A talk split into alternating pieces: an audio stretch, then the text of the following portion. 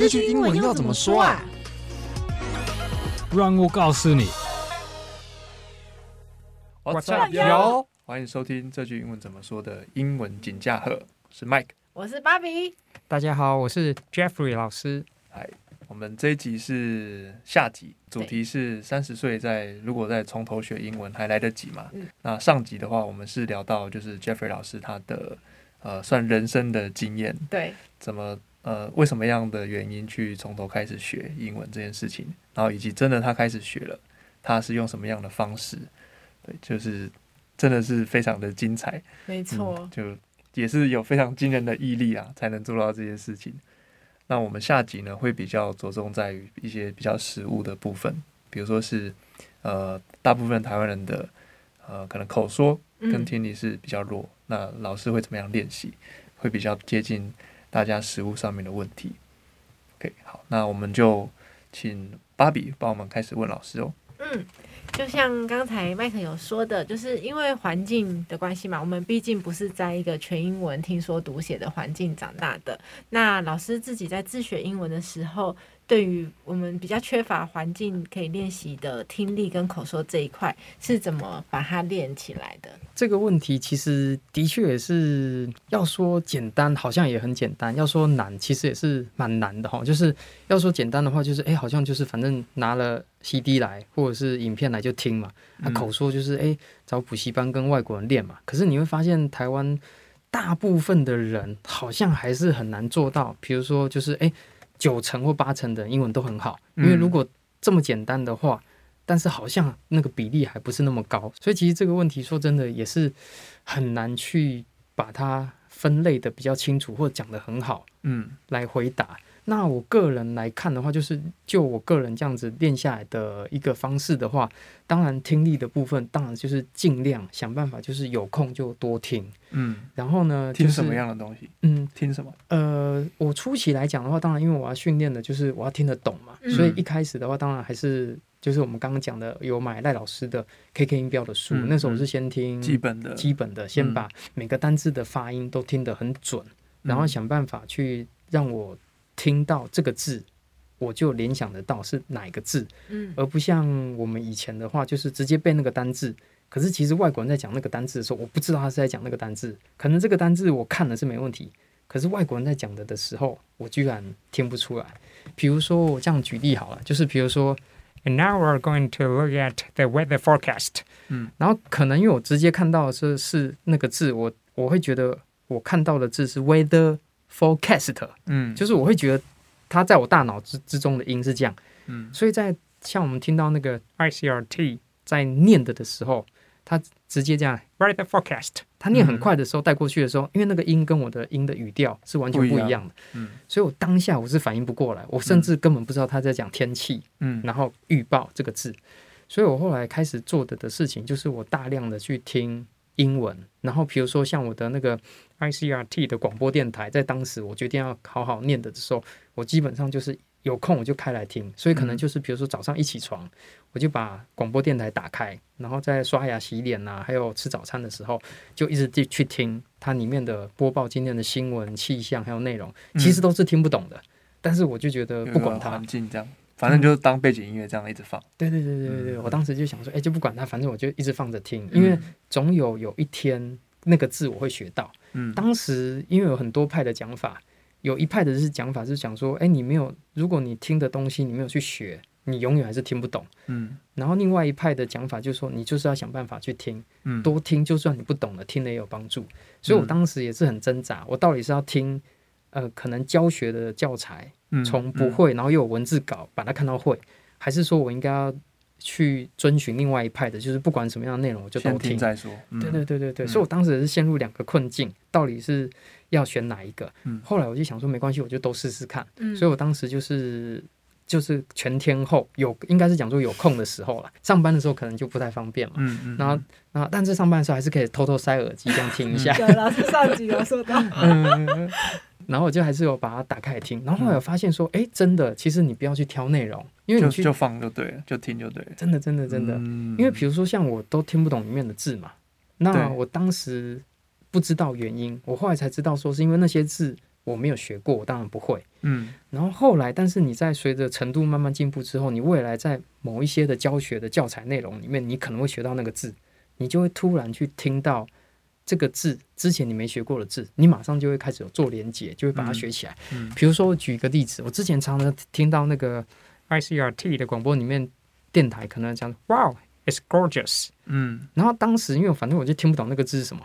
然后突然有一天我在有一个的教材的书里面看到一个 gorgeous，嗯，然后我就哎，这这这个字好熟，就是我看，但是我没有想到，我就觉得说，哎，这个字好像很熟，然后我稍微查一下，说，哎，对，这个字就是哦，很棒的、啊，很好的、啊，比如说你看起来很棒啊，好，比如说我们说 Barbie looks gorgeous today with her beautiful clothes, dress or scarf，类似像这样，所以，所以当时我就发现到说，哦，所以我那个字可能在。广播电台常常听到，但是我不知道 gorgeous 什么意思。然后甚至我当时我念不出来，我听了没办法把它念出来，我就印象有这个音。然后但是我在教学的教材里面，就是学习教材里面，某一天学到了那个字，我就忘不了了。所以我后来才发觉到说，其实还是要想办法多听。因为后来我回到一个如何去学中文的这个，让我想到一件事情：我们出生的时候不会因为爸爸妈妈讲的话我们听不懂。嗯，而就在婴儿的时候说：“哎、欸，爸爸，你说的话我都听不懂，你不要讲话了，我不想听你讲。”然后还有，比如说我们看那个，可能我们是婴儿的时候，爸妈抱着我们去听电视的新闻的时候，嗯、我们也不会跟爸爸妈妈讲说：“哎、欸，我还是婴儿，那个新闻政治我听不懂，这个有关于地理的新闻我也听不懂，你不要播放给我听。”然后我才想说：“哎、欸，对，好像不用，我们也不会这样，嗯、我们听中文也是管他听不懂，听不。”听得懂，反正就是，反正听再说。对对对，就电视就一直放啊，然后爸爸妈妈，爸爸妈妈也不会说，因为你听不懂，肚子饿不饿，他就不问你了嘛。想说你听不懂，所以我就不问你饿不饿，也不会嘛。他还是说饿不饿啊？啊，听不懂不管啊，就是那个奶瓶就塞过去给他喝。嗯，然后说，哎，你会不会想要上厕所啊？听不懂啊，不管，就把他带到厕所去。所以我后来才发现说，哎，好像真的，你不用去挑内容，那你只要是在未来的日子里面有花时间去学，总有一天会学到那个字，只是。到底是一个月后学到，还是三年后学到？像我有些单字可能是五年后才终于碰到那个字。他说：“哇，原来这个字是这个意思啊！”我隔了好久才学到，所以当时就会觉得说：“哇，的确这个方法好像是蛮蛮蛮蛮吃力的，可是它对于你后面的帮助帮助会蛮大的。”那这个就是听力的部分，这是前面这一块，还是要多听，就是我们讲的泛听。嗯嗯。哎，那如果是你想要真的在听力上面比较长足的进步的话，真的就是要听写了。如果可以的话，就会听写。哦。嘿，所以还是最后就是还是要找一段文字档，然后是里面广播电台或者是你的听到的那个音源来源是两个是同步的，嗯，然后就是可能同一个音档连续听一个礼拜，然后都听不懂没关系，然后最后的那一天的的时候，把那个音档跟文字去做对照，嗯，对照完之后。把里面的单字稍微花一点时间去把它记起来，记不起来没关系，反正重点还是在听。然后等到里面的都学会之后，听不懂就再听一遍，听不懂就再听一遍。因为我当时知道快就是慢，慢就是快，嗯，所以我不会去追寻说我一个礼拜一定要听多少次，多听多少的档案之后，我就要赶快往下一个档案走。反正我没听懂，就同一个档案一直听，因为我也没有其他的压力了嘛，就是我没有说我明天就要考多益。或者是我明天就要考大学，反正我就一直重复的听，然后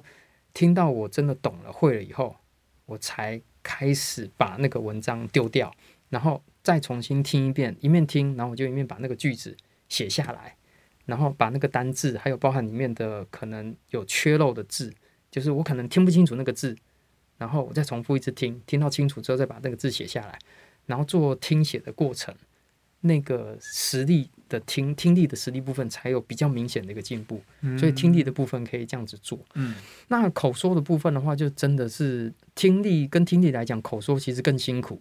因为口说你没有对象去做练习的话，嗯、其实很难练练的。那好险有听过赖老师的演讲方式，所以那个时候我知道说，第一个就是你可以一人分饰两角，自言自语。对对对对，用自言自语的方式来做练习。嗯、所以当时就是先把。绘画书里面就是常春藤的绘画书，那时候买了以后，它有绘画的一个对话内容，所以我就是先把里面的对话内容先简单的去背起来，但是一开始对我来讲很困难，所以初期来讲我也背不太起来，我就重复的一直去念它，嗯，去重复的念，然后把对话念到哎，好像比较记得住之后，然后我就开始把课本丢掉，嗯，比如说自己练一次这样子，对对对对对，然后再自己练一次这样子。比如说，我可能就是会说，Do you know John？我可能就先当做一个人，嗯，然后去问另外一个人，Do you know John？然后另外一个人可能就说，Yes，I know him a lot。What's the matter？哎，为什么你要问他？怎么了吗？然后接下来可能第一个人就去是说，Is he a good swimmer？诶，他是个很好的游泳的人嘛？Is he a good swimmer？然后接下来另外一个人可能说，Yes，he's not only a good swimmer but also a lifeguard。Wow，can he teach me the freestyle？那接下来另外一个人可能就是继续说，He can not only teach you the freestyle but also breaststroke。他不但可以教你自由式，还可以去教你。 呃，像蛙式啊，其他的方式的部分，嗯，He can also teach you a breaststroke。好，类似像这样子，然后像蝶式啊，butterfly，然后就是开始一人去分饰两角，去想办法把这个对话去做不停不断的一个练习的部分，嗯，让自己的英文去做对话的练习，去做进步。然后接下来的话，另外还有一个就是还有个方式还不错，就是进到一个环境当中。去描述这个环境里面你所看到的一个内容，嗯，会让你的描述法，嗯，对，描述法就是也是赖老师的第二个方式，嗯，嘿，所以比如说像今天的话，我们一进到这个录音室，我们就可以说，Now you are in a studio，嗯，The ventilation is quite good。我们进到这个录音室里面，然后这边的空调系统还蛮不错的，The ventilation is quite good，相当的好。I feel very cold now。我觉得有点冷，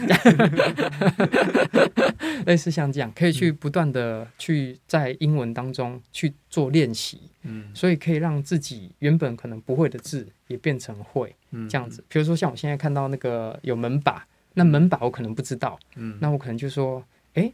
，that 门把 is very special。那个门把看起来好特别，录音室的门把我没有看过，那因为我不知道门把怎么讲，我可能就先这样子讲。That 门把 is very special。那但是我可能回去，我就会去查一下，嗯，然后说说，哎，那个门把怎么念？然后呢，回去一查，哦，有个字叫 snap，就专门指那种，嗯、还可以指那个喇叭锁的门把。嗯、所以我回去查以后发现，哦，原来门把叫做 snap 的这个字。嗯，然后我回去可能就说，呃，我就会把它改改口，就说，哦，that snap is quite good，is quite special。嗯然后去让我的这个英文的句子部分再去做一个完整的强化，那之后的单字就会越来越多这样子。嗯哼。所以可能听力跟口说就比较是透过这个方式去做训练。然后口说最后还有一点就是赖老师有提到一个翻译法。嗯。那翻译法的部分我也是有常常去做练习，所以可能在电视上有一些句子是中文讲出来的，我也会试着去帮电视里面的人去做翻译的部分。嗯嗯。比如说电视上可能就说：“哎，你到底爱不爱我？” Don't you love me？然后可能就帮他翻译一下，类似像这样，在电视里面没有办法每一句都翻，但是就是可能会的那句就想办法翻。嗯嗯。然后还有可能电视当中可能会说：“哎呀，我很爱你啊，我怎么会不爱你呢？我爱你一万年。”然后我就会想说：“那那个一万年怎么翻？”嗯。嘿，那在有些歌词当中它就有出现了，因为原本是 forever，但是歌词的一万年它就会翻成说：“I'll love you forever and a day。”比永远还要再多一天，嗯、那就可以翻成一万年。嗯、所以会透过这些方式，让自己的口说变得比较好一些些，这样子，嗯嗯嗯、比较多的变化。嗯，然后有很多的练习方练习的素材可以用，嗯、就不用不用担心说，哎、欸，我没有一个。外国朋友一个对象可以练习，嗯、自己也可以练习。嗯，所以老师大部分都还是自己是自己练习的方式。嗯，大部分就是还是自己花时间然后去做练习的部分这样子。觉得老师举的例子跟赖老师完全感觉是赖老师在这边讲话。嗯，有一段时间我都觉得我备注他的演讲内容了，嗯，然后好像都觉得说，哎、欸，他没空去演讲，我去帮忙代替他讲一下哈。其实我刚刚那几句就是他在演讲会讲那几句。嗯 基本上算一样的这样，嗯，但是的确你就会发现到他那些的方式在日常生活当中的确可以帮助自己，嗯，练习到很多。像他在早期的演讲还会提到说，哎，死鬼，死鬼怎么他在死鬼怎么说？哎，不会讲，他现在那个现在的演讲，他就不会提到哎死鬼的这个英文怎么说，因为现在很少人在讲说哎死鬼你怎么这么对我啊 什么的。对，所以他演讲的内容其实也是有做一些变化。嗯对对，他其中早期提到说死鬼，他找查找了半天，好像也是找了很久才找到一个字 rats，就是老鼠的那个字再加一个 s，然后就翻成死鬼。所以这个后来也是透过他演讲学到很多原本可能学不到的字，嗯嗯，比如说还有像什么学渣，英文没有学好，我在想说，哎，学渣怎么讲，我也不知道。嗯，然后他演讲当中就有提到说 scumbag，因为那个 scum s u m 就是人渣，然后 bag 书包，所以你书包拿着书包去上学像人渣一样，所以就是学渣。嗯，所以也是透过他的很多东西让我学到可能口语上的东西，所以这个时候就让我蛮想。去推说这句英文怎么说，真的也是蛮实用的。突然来一个猝不及防，老师谢谢，真是感谢。因为我就让我那种感觉，就是、嗯、因为有时候就是哎，好像对那个东西，好像怎么讲，平常日常生活中讲得到，但是好像要讲的时候就讲不出来。对对对。所以像呃，现在看你们的其他的那个 podcast 的部分，嗯、就觉得说，哎。这句英文怎么说？的确是是蛮蛮好的一个方式，比较生活一点。嗯嗯嗯，主题就会跟平常我们想要在日常生活当中讲的是很像的，嗯、所以有时候突然就是别人讲这句话，想要帮他做翻译，其实我翻不出来。可是这句英文怎么说？这个的呃 podcast 之后就发现说，哦，原来这句英文就这样讲就好了，没有好像没有想象中那么难。所以我觉得，哎，这个节目做的还不错。谢谢老师，谢谢老师，这这确实是我们的出发点。对啊，目目标是这个没错。好，那再跟老师继续提问，就是老师其实真的花了刚刚说是大概一年的时间嘛，大概前半年是练到了百分之八十九十，那老师完全觉得自己跟听到的英文的来源一模一样，是大概一年左右。嗯、那在一年的某一天，老师是怎么知道，或者老师是怎么觉得？哦，我的英文现在这样的程度是可以了，可以可能应付我未来可能实际沟通的需要，或是工作的需要，或是当下老师对于嗯、呃、英文好的需求。嗯嗯嗯。嗯、呃，这个的话，就是在后来有发现到，比如说以前可能看一篇文章，嗯，就是看很久，而且看了半天看不懂；还有在听广播电台的时候，嗯，听不懂他课那个课程的内容，或者是广播电台里面的新闻，然后是后面才慢慢发觉有有一点点，就是说，哎，好像可能不用看文字稿，然后去听他们英文里面的内容之后，嗯，有发觉说，哎，好像有听得比较懂。然后，尤其是后来有一段时间，那个 TED、TED 的那个演讲开始比较盛行之后，开始我就会去上网去听一下那个 TED 的演讲，来听听看。然后就发现那个 TED 的演讲里面的内容开始有一些演讲，我不太需要开中文字幕。嗯嗯。然后英文字幕以前是需要开，然后后来慢慢发现说，哎，好像英文字幕慢慢没开也没关系。就是当然不可能全部听懂，也可能也没有办法听懂。但是至少。知道他在讲什么东西，嗯、大概大概知道，嗯，所以那个时候才觉得说，哎、欸，好像开始有变得比较好，就是特定的一些主题，到后面就是可能特定一些主题可能可以完全听懂，没问题，其他不熟悉的主题就只能听懂大概，嗯、但是跟以前比就真的是差很多。以前的话可能就只有考试的内容，嗯，因为为了准备考试，所以我知道选这几个答案，嗯、可能我听得懂考试的内容，可是以前网络上的英文演讲，我还是其实说实在话是没有办法听懂的。但是现在的话就不太一样，现在的话就真的是，哎、嗯，大概不要太偏的什么天文学啊，嗯、那些可能真的没办法以外，其他的只要是跟我们日常正常，如果你去听演讲的内容，大概都可以听懂。这个时候才有觉得说，哎，好像真的有比较懂，嗯、然后又英文又比较好，然后再加上后来写电子邮件，以前写电子邮件要想半天，嗯，然后现在写电子邮件，或者是同学问我说，哎，这个东西要怎么写？大概我可能可以在一分钟之内，或者是更快三十秒、十秒之内就写说这个东西是怎么写，然后把它写出来给对方，嗯、请对可以给对方当做一个参考。嗯，那个时候才有觉得说，哎，英文好像真的有变得比较好这样子。嗯哼，口说这一块，嗯，你怎么去觉得？你你是会觉得，呃，你练到什么样程度是你觉得 OK？你觉得是好？好的，这样的程度。嗯哼，口说这一块的话，目前我当然还是比较着重，希望在发音这一块至少发音要准，嗯、因为讲不出句子来就算了嘛。那如果念的又是很台式发音的话，可能是就会更情况会更糟糕。嗯，所以我当时就想说，没关系，就算我整句讲不出来，但是我至少每个字的发音是要准确的。那这样我如果句子讲得出来，我还是可以去把它让对方听懂。而且我当时有发现一个状况，就是我在跟外国人讲话的时候，我的句子嗯是确定我是对的。也在很早之前，嗯，那时候还在念书的时候，嗯、句子我确定完整完整是对的，是。然后，但是我讲完之后，那个外国人听不懂我讲什么，嗯、而且我还讲了好几遍。当时会想说，怕我讲错嘛，所以我隔一天，我前一天还有先去把教科书的句子全部背起来，嗯嗯，然后就是背我要讲的那句，而且就只有一句而已，还不是很多句，所以我确定我那句应该没有背错。所以我隔天去跟外国人碰面的时候讲话，在就是去补习班，结果讲给他听，他听不懂我讲什么。然后最后我就只好把那个句子写下来给他看，说我讲的就是这句。嗯，结果他说哦，原来是这句哦，然后他就又再念一遍，我才发现他念的的音跟我念的音完全不一样，嗯，而且他的断句跟我断句的位置也不太一样，我才知道他听不懂这句话的原因是什么。嗯，所以他就有跟我讲说发音不对，然后句子断句又不对，所以他真的听不懂讲什么，而且只是一句哦，所以我后来才觉得是说一定要发音念到跟他一样，然后断句的部分也要断到一样。后来我就开始在路上碰到外国人的话，就找机会去跟他聊天讲话。嗯，嗯，嗯，然后一直到有一天，我去跟外国人讲话完之后，外国人那个外国人就直接问我说：“诶，你是住在美国哪一州？你从美国哪里来的？你怎么会在台湾？”嗯嗯。然后他这样跟我讲完之后，我才有吓到。我就说：“诶，你怎么会这样子问？”他就他就说他以为我是也是跟他一样从美国来的，因为他说他听我的的口音或什么，不认为我是台湾人，他以为我也是美国来的人这样子。所以到那个时候，我才觉得说，哎，才开始比较有点点信心。不然之前我再怎么念，我还是觉得，因为毕竟有被主管骂过的的阴影在嘛。对对，因为以前的话，可能比如说七百九，那你会觉得英文好，但是真的展现是不好的。所以后来就算开始自己念，觉得声音有像哦，可是也不敢说好，因为也会担心碰到真的实实战的时候，其实人家看说你的这个状况是。不好的是你自己以为好，就是很像之前那样空有个分数，实际是不行的。嗯，所以一直是到后面开始在路上碰到摩门教，然后跟摩门教聊天，摩门教误以为我是从美国来的的时候，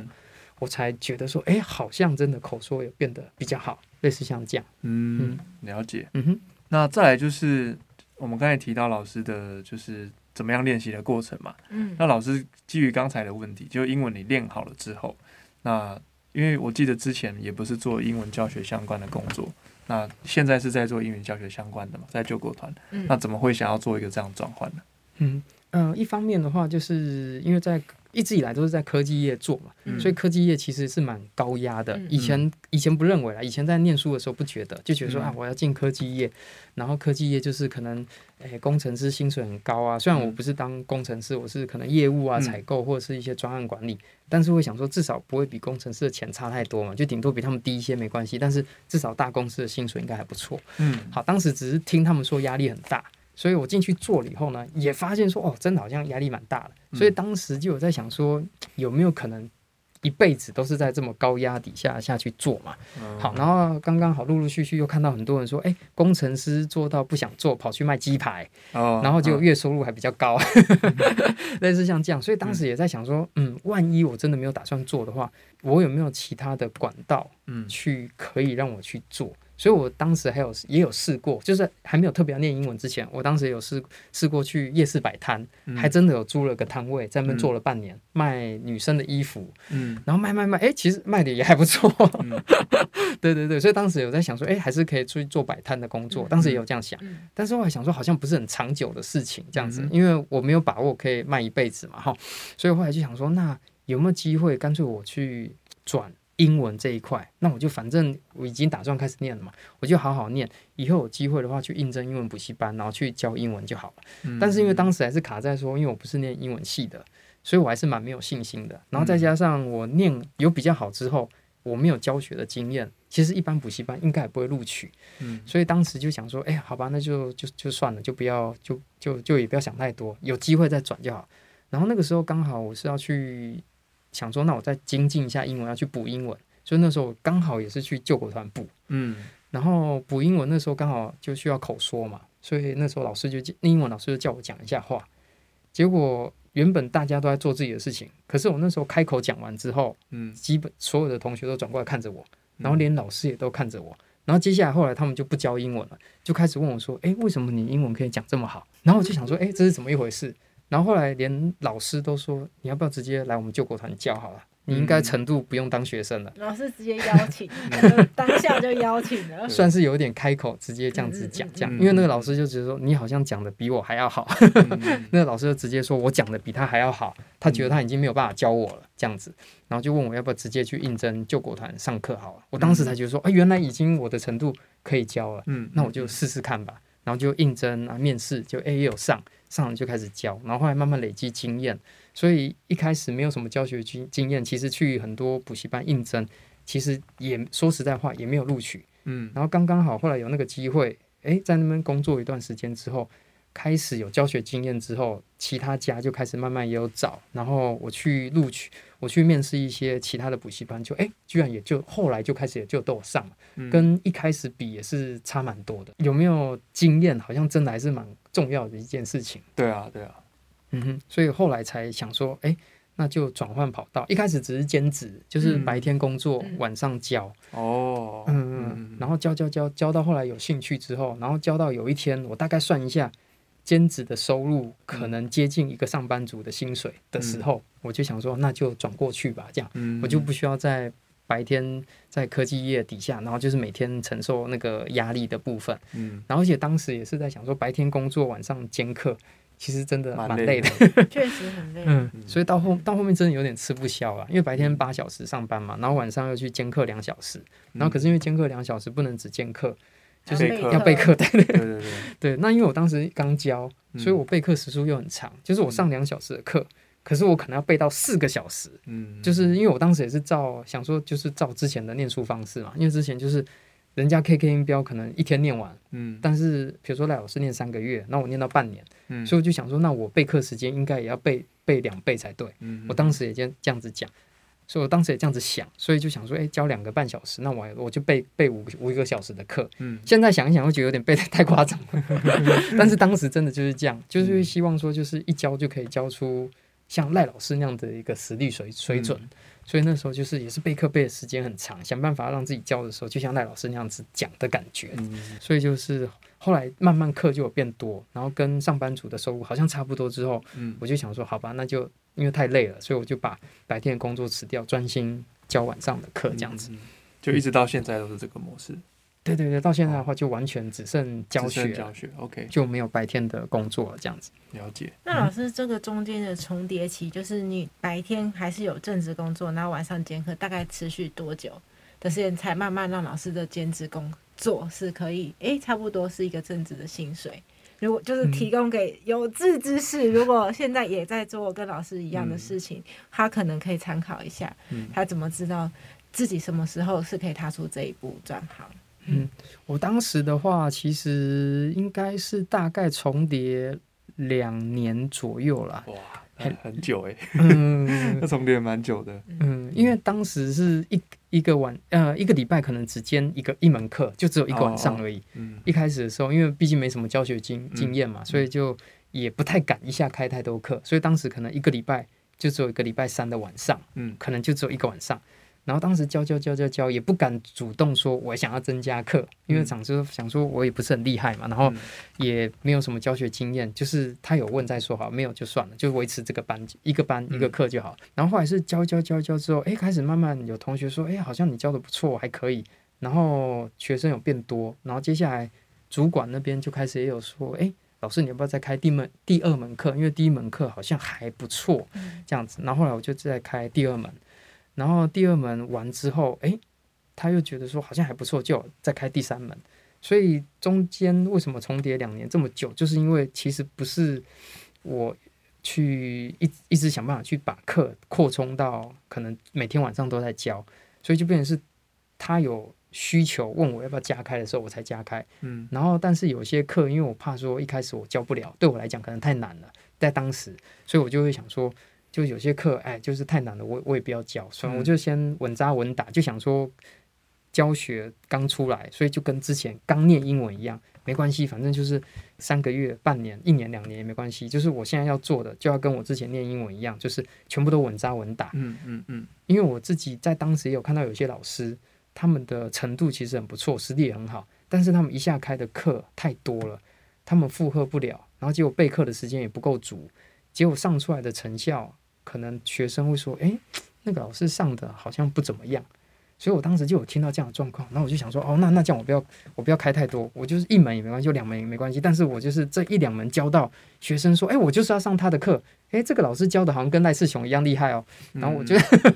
我就我就要选他的课，所以我当时就想说没关系，我我就不要开太多课。所以后来就是一直维持，可能比如说每个月只有多一点点收入，然后还没有到那个上班族。然后后来是一直到诶，慢慢开始，我觉得可以加下一门课了，才往下加。”然后慢慢加加加加加加到可能诶，大概一年后两年后，刚刚好跟上班族的薪水好像差不多了。嗯，然后他有突然有个机会，他说有有好几个班同时要开，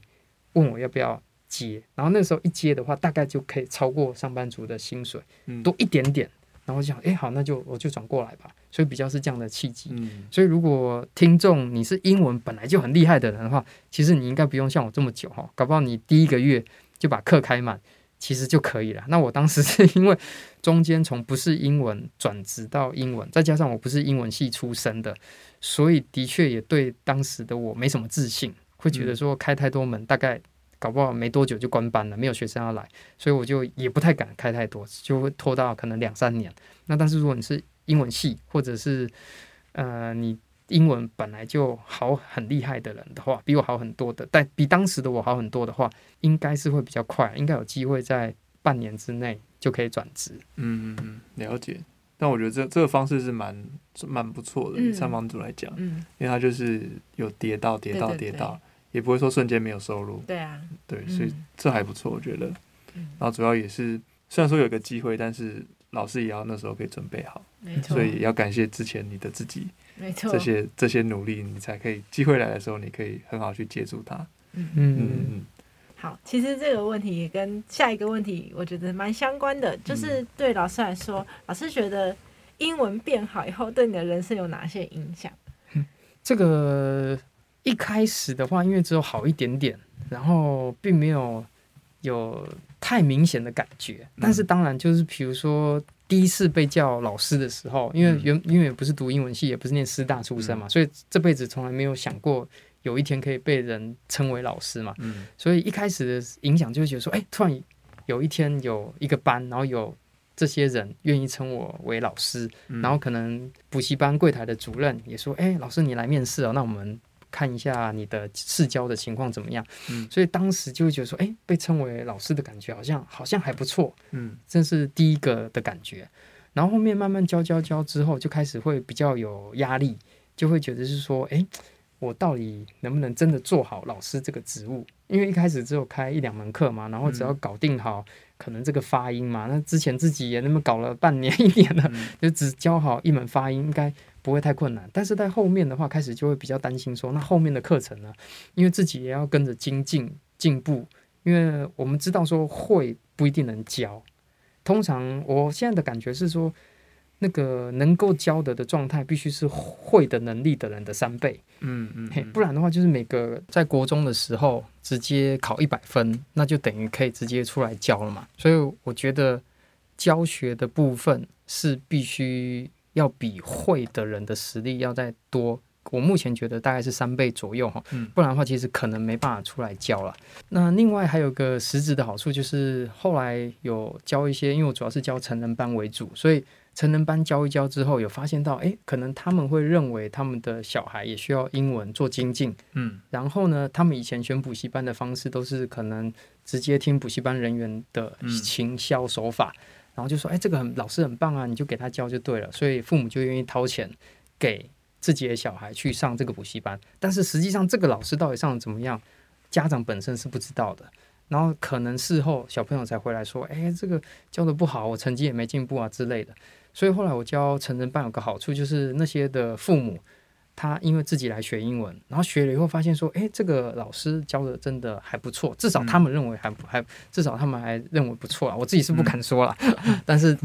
但是他们有这样子讲嘛，所以就说他们也希望这样的老师可以去教他们的小孩，类似像这样，就有点像我听了赖老师的课，我就说，诶，对，赖老师真的教很棒，所以我也希望我用赖老师的方式去教我的学生，我的学生也应该要受到像赖老师这样的一个教学内容的方式，重点是进行的方式来学嘛。所以呢，后来就开始慢慢的，哎，有家长愿意找我去上帮他们小孩上家教，然后呢，上家教之后，嗯，不知道是运气好还是不好，好是他愿意找我。不好是碰到好几个是全班英文最后一名的 来找我，然后大概是教了，可是我后来还蛮欣慰的，因为就是那几个最后一名的，就是诶教教教教了两三个月后，嗯，从最后一名，然后开始进步一点点，一直到后来最后结束，最后可能就是上到差不多结束的时候，有进到全班的英文单科，有的是直接就是英文单科第一名，哇。进步很多哎、欸，嗯，然后吊车尾到第一名，真的。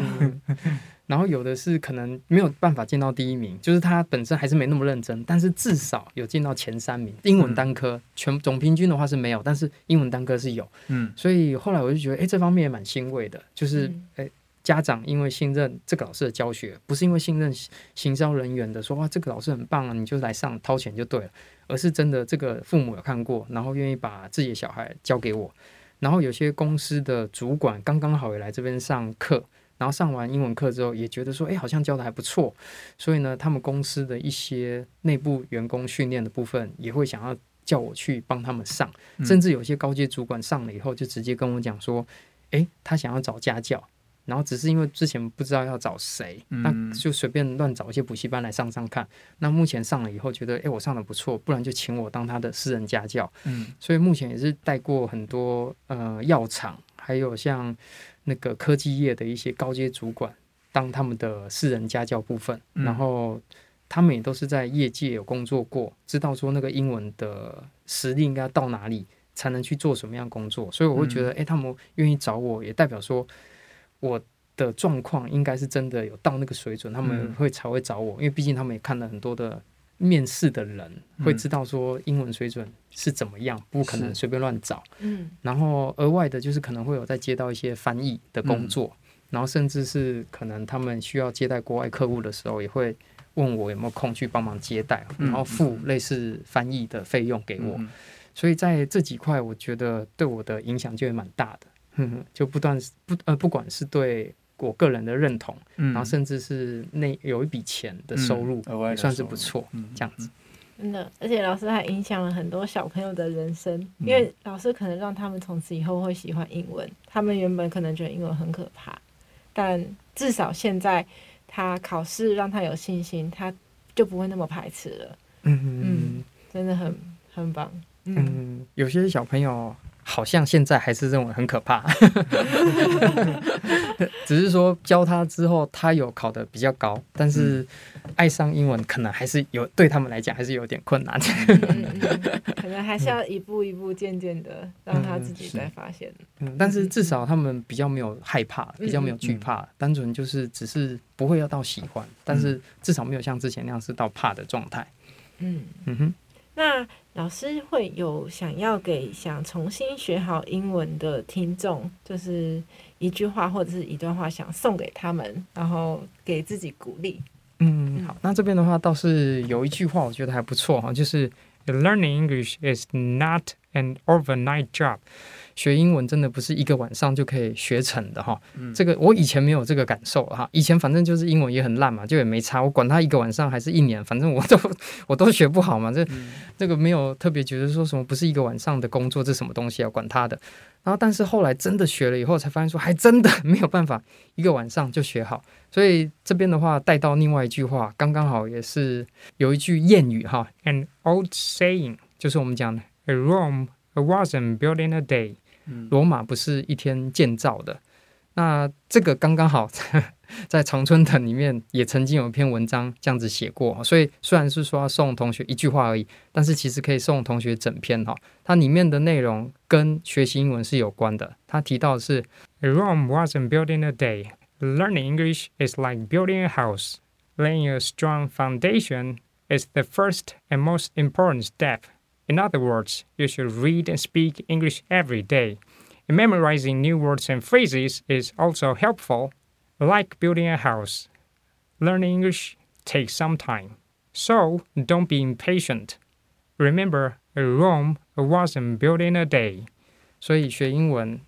没有办法短时间内就学成，就跟罗马不是一天建造的是一样。所以希望同学要慢慢，但是好好的把它学好，不要求快， 快就是慢，慢了你才有办法快。谢谢老师今天非常精彩的分享，真的巨细靡遗，不管是心路历程，还是学习的方法，还有学习以后老师人生有产生什么样的影响。嗯，很感谢老师跟我们分享，也希望可以鼓励到，就是如果今天已经